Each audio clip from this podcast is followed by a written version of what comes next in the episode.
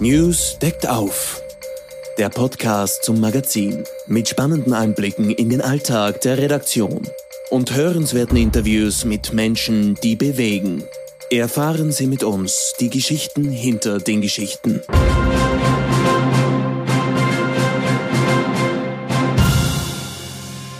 Und herzlich willkommen zum Newscast, dem Podcast vom Nachrichtenmagazin News.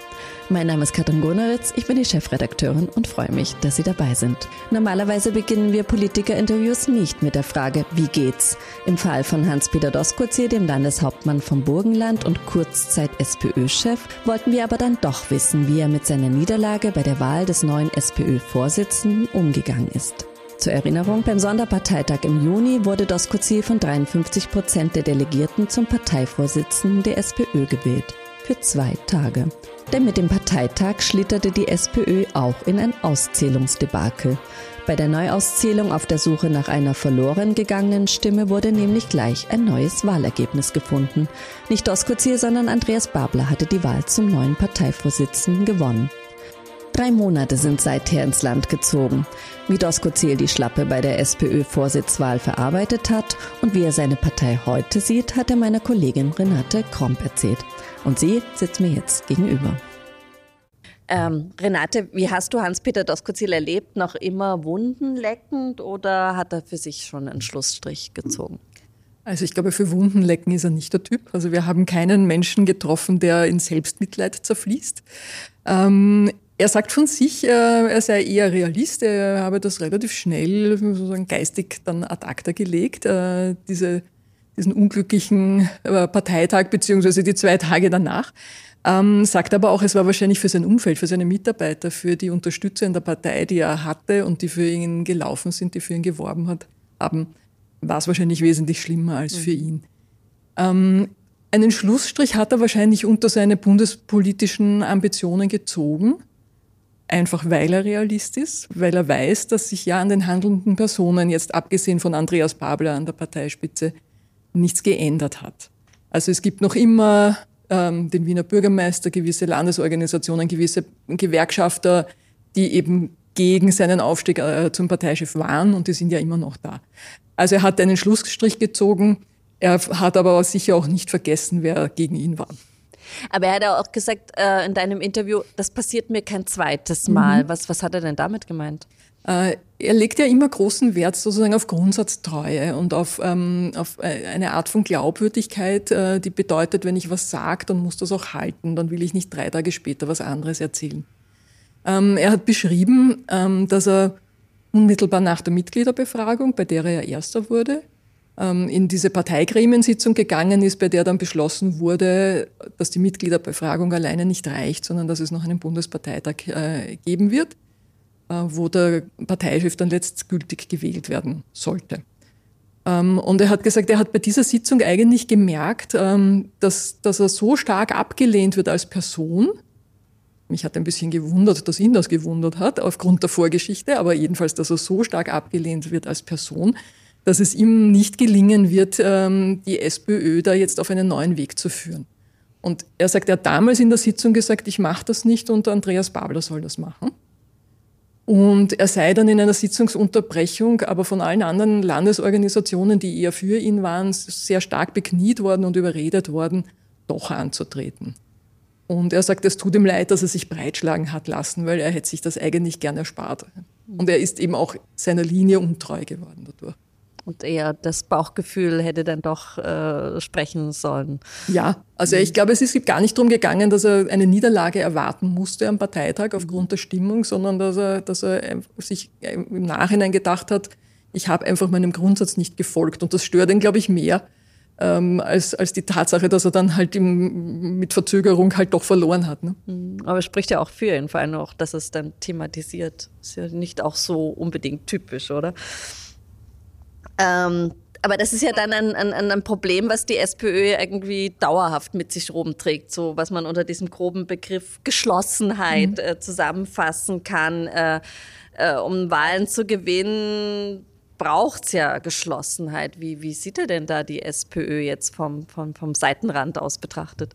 Ja, es ist ja eigentlich äh, ganz kurios, dass ausgerechnet die Person, der man jetzt über die letzten Jahre vorgeworfen hat, ein Heckenschütze zu sein, weil er ja tatsächlich sich immer wieder mit inhaltlicher Kritik an der Parteilinie zu Wort gemeldet hat, die dann auch immer wieder als eigentlich persönliche Kritik an der damaligen Parteichefin gewertet wurde. Und es, er steht ja unter dem Verdacht, äh, den, den, letztendlich den Abgang oder die Abwahl von Pamela Rendi Wagner äh, befeuert zu haben. Ähm, ausgerechnet er kritisiert jetzt, dass seine Parteifreunde genau das tun, was sie ihm immer früher vorgehalten haben. Also laufend öffentlich Aussagen äh, oder inhaltliche Positionierungen von Andreas Pablo zu, zu kritisieren wenn es um die Mitgliederbefragung geht zum Beispiel, aber auch bei anderen Themen. Ähm, und er sagt, er findet das interessant, dass man jetzt nicht als Heckenschütze gilt, wenn man sich da ständig ähm, äußert. Jetzt ist es, wie er sagt, in Mode, sich zu äußern. Ähm, und er sagt, äh, ja, Andreas Babler wird es ganz schwer haben, wenn das so weitergeht, was wie gesagt sich, sich ein bisschen kurios anhört, wenn man weiß, welche Rolle ihm zugeschrieben wurde in den letzten oder er auch gehabt hat in den letzten Jahren.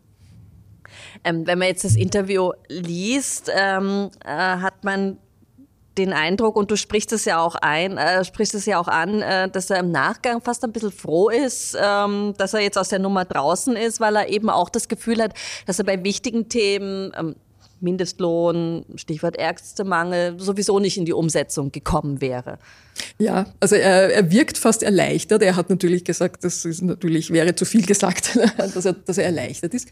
Aber es ist ihm natürlich schon ganz schnell klar geworden oder auch die ganze Zeit klar gewesen, dass er mit den Positionen, für die er in diesem SPÖ-internen Wahlkampf ja auch geworben hat, in der eigenen Partei ähm, nicht, nicht immer nur oder nicht ausreichend Unterstützer hat. Also Doskozil hat ja mit dem Thema zum Beispiel ähm, eines, eines äh, Mindestlohns von, von netto 2000 Euro, den man zur Not auch gesetzlich ähm, fixieren sollte, geworben. Und ganz, ganz viele Menschen in der SPÖ, unter anderem natürlich auch die Gewerkschafter, haben gesagt, hallo, das ist aber unsere Aufgabe, ähm, äh, das zu verhandeln. Ähm, das heißt, er hat gewusst, dass er eigentlich mit seinen Themen schon einmal in der Partei eigentlich ganz schwer durchkommen wird.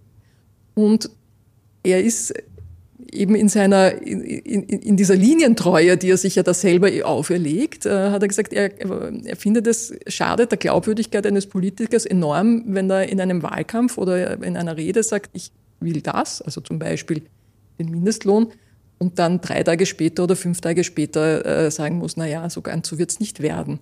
Und er behauptet, ähm, dass ihn das in Wahrheit die ganze Zeit beschäftigt hat, äh, auch in den zwei Tagen, als er Parteichef ist, weil er hat, oder er Parteichef war, Entschuldigung, in denen er Parteichef war, ähm, er hat ja gar nicht so euphorisch gewirkt bei seiner Wahl.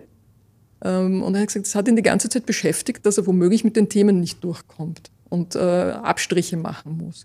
Insofern, ja, vielleicht ist er tatsächlich ein bisschen erleichtert. Er würde es nie zugeben, mhm. nehme ich mal an, aber er, wäre nachvollziehbar. Mhm.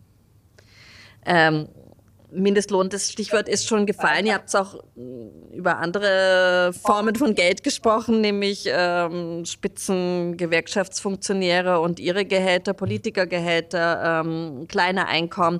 Dosko Ziel hat da im Burgenland ja einen ganz eigenen ähm, Zugang. Kannst du das kurz einordnen? Also Oder er schießt ja auch gegen die äh, Spitzengehälter der Funktionäre. Also das Burgenland war ja äh, das, das erste Bundesland oder das, unter den ersten Bundesländern, die, als es um die äh, Erhöhung der Politikerbezüge für dieses Jahr gegangen ist, äh, gesagt haben, sie erhöhen nicht. Und er sagt, äh, sie haben es schon im letzten Jahr im Burgenland einen anderen Weg genommen. Ähm, es gibt für jeden, vom Landeshauptmann bis zur, bis zur, bis zur Reinigungskraft, sagen wir, 300 ähm, Euro mehr. Das ist jetzt prozentuell gesehen auf ein Landeshauptmanngehalt wenig, und aber auf ein, auf ein, auf ein Mindestgehalt von eben 2000 Euro ist das viel. Und er sagt, ähm, das wäre auch ein Weg, um diese Einkommensschere zwischen Spitzenverdienern und geringen Einkommen zu schließen und sich vielleicht auch allmählich dem Mindestlohn, den er ja fordert, ähm, ähm, anzunähern. Ähm, lässt er, lässt er eine kleine Breitseite los gegen die Gewerkschafter. So viel zu dem Thema. Er hat nicht vergessen, wer gegen ihn war mhm. äh, in, dieser, in dieser Vorsitzendenwahl, weil er sagt, die, die stellen sich hin und sagen, sie sind für die kleinen Leute da. Aber ein Spitzengewerkschafter hat allein durch die Gehaltserhöhungen, äh, die automatischen Gehaltserhöhungen der letzten Jahre, äh, der letzten beiden Jahre, wahrscheinlich ungefähr zweieinhalbtausend Euro pro Monat mehr. Und das finde ich dann nicht okay. Mhm. Lässt sich auch schwer argumentieren als SPÖ, oder? Und das ist auch das, was er eigentlich für die Lohnverhandlungen für die kommenden ähm, als Weg sehen würde, um auch aus dieser immer wieder äh, in den Raum gestellten Lohn, Lohnpreisspirale rauszukommen.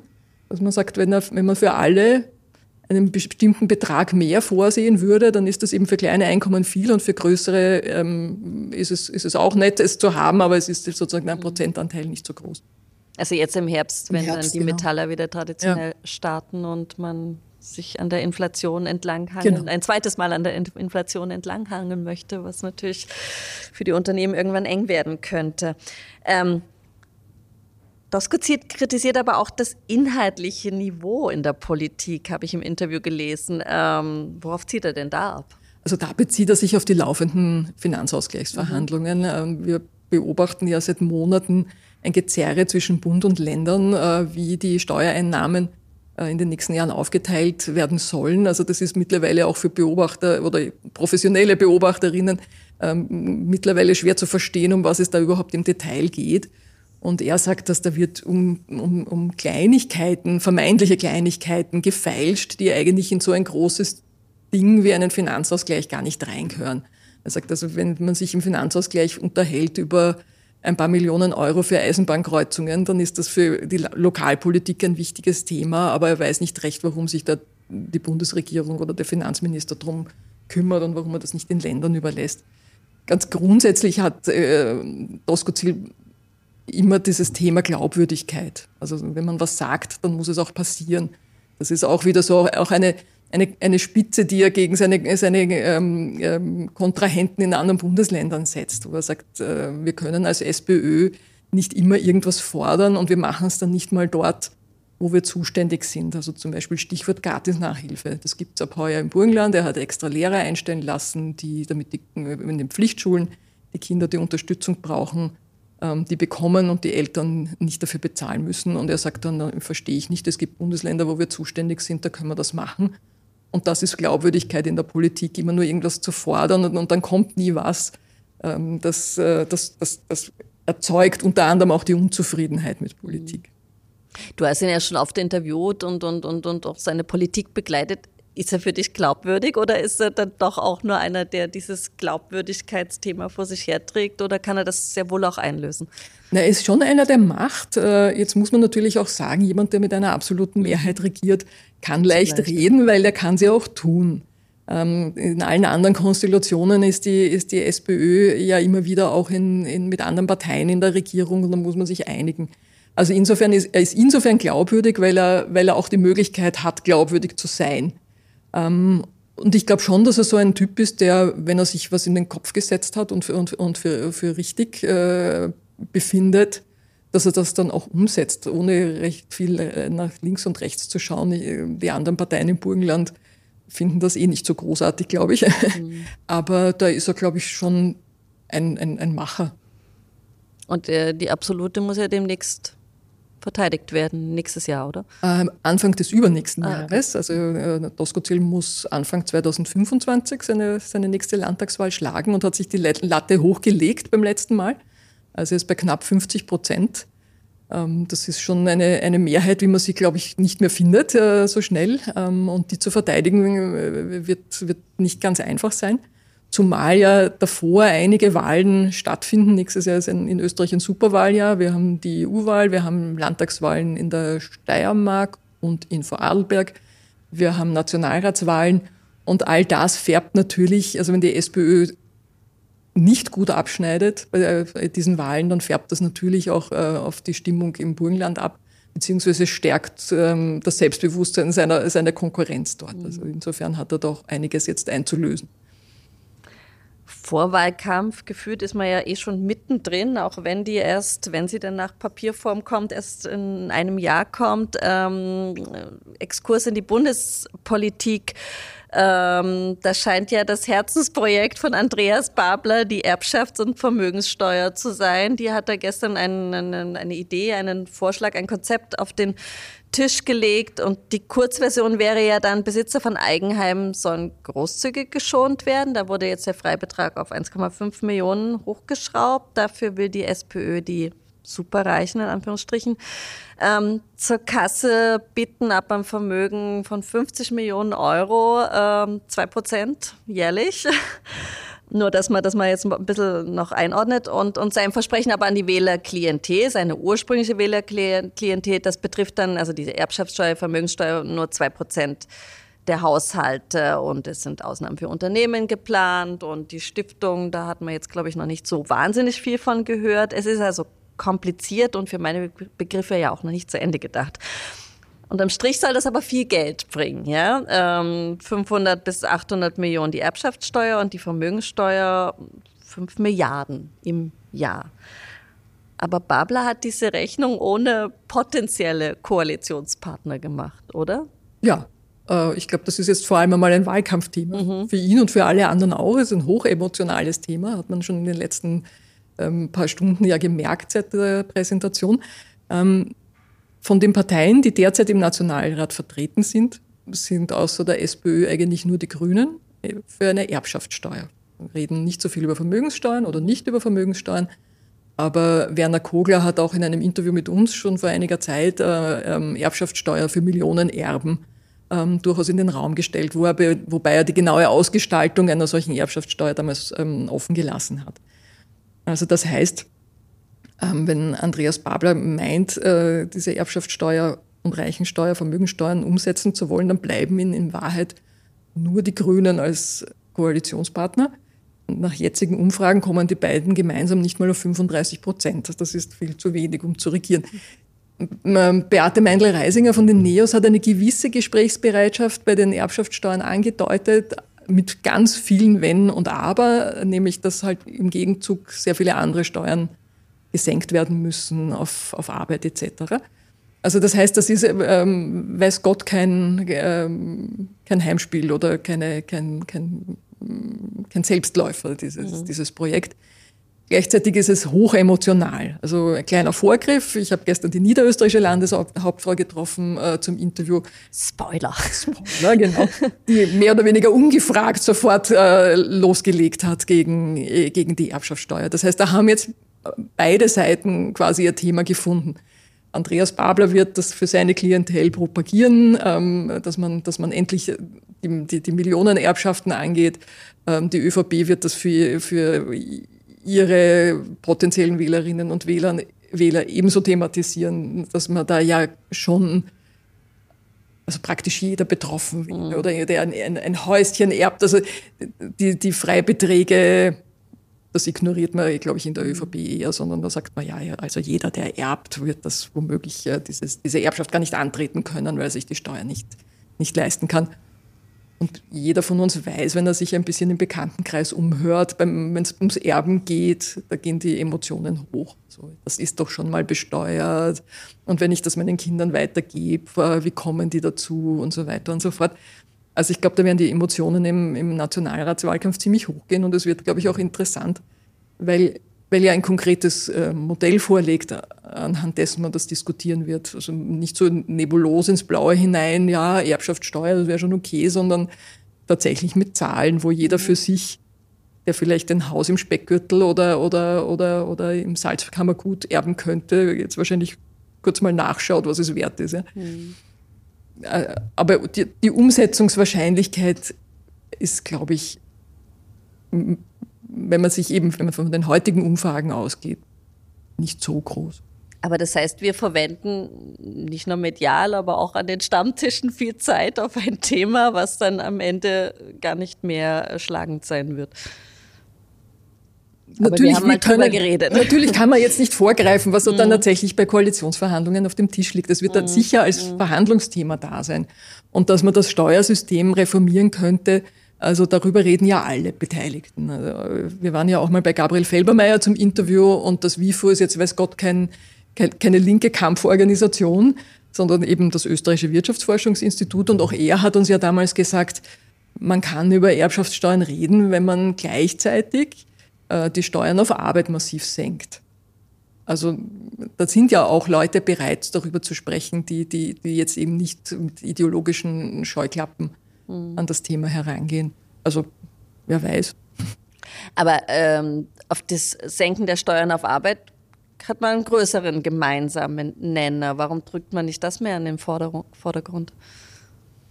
Weil es nicht so plakativ ist und weil es eben einen gemeinsamen Nenner gibt. Es geht ja auch um Abgrenzung im Wahlkampf. Mhm. Also es geht ja nicht darum zu sagen, ja, wir sind uns eh einig, sondern daran, sondern an die, also gerade Andreas Babler tritt ja ähm, wirklich prononciert für den linken Flügel der SPÖ an. Ja? Und wenn er, die, wenn er seinen seinen Unterstützern, es sind ja auch viele Leute der Partei beigetreten, weil er Parteichef geworden ist, die erwarten jetzt was von ihm, da muss er was liefern. Und wenn es nur am Papier ist, also, und das ist natürlich eine Erbschaftssteuer und nicht, ja, ich könnte mir schon vorstellen, dass wir uns mit, mit welcher Partei auch immer auf äh, niedrigere Steuern auf Arbeit einigen. Das ist, in Wahrheit ist das sozusagen die Grundvoraussetzung. Mhm.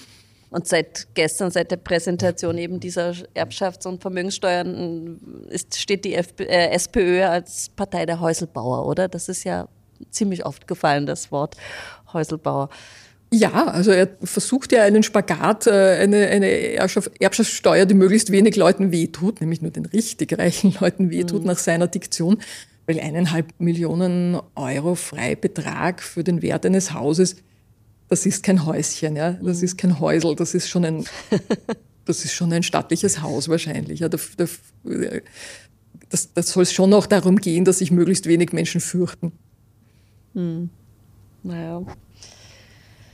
Es ist kompliziert, ja. Ähm, die nächste Nationalratswahl kommt in einem Jahr. Bis dahin haben wir Dauerwahlkampf. Ich glaube, ich habe das an der Stelle schon mal gesagt. Also die Themen werden uns definitiv nicht ausgehen. Äh, es steht ja auch noch eine EU-Wahl davor ähm, auf dem Papier und bis dahin hören wir uns ganz sicher noch ganz oft. Danke. Das glaube ich auch. Wenn Ihnen diese Folge gefallen hat, bewerten Sie uns, abonnieren Sie uns und hören Sie einfach nächste Woche wieder rein. Danke fürs Zuhören und bis zum nächsten Mal. Was Leserinnen und Leser außerdem im aktuellen News erwartet. Die ganze Welt ist seit dem gleichnamigen Film im Barbie-Fieber. Rund 1,4 Milliarden US-Dollar hat der Film bislang eingespielt und ist damit der momentan erfolgreichste Film des Jahres. Kein Wunder also, dass Keller und Dachböden jetzt nach der Puppe mit dem blonden Haar und dem blauen Lidschatten durchforstet werden. Denn Barbies können richtig wertvoll sein. Welchen Wert die erste Barbie hat, welche die teuerste ist und was es mit der historischen Barbie Marie Antoinette auf sich hat, hat meine Kollegin Sina Ethofer recherchiert.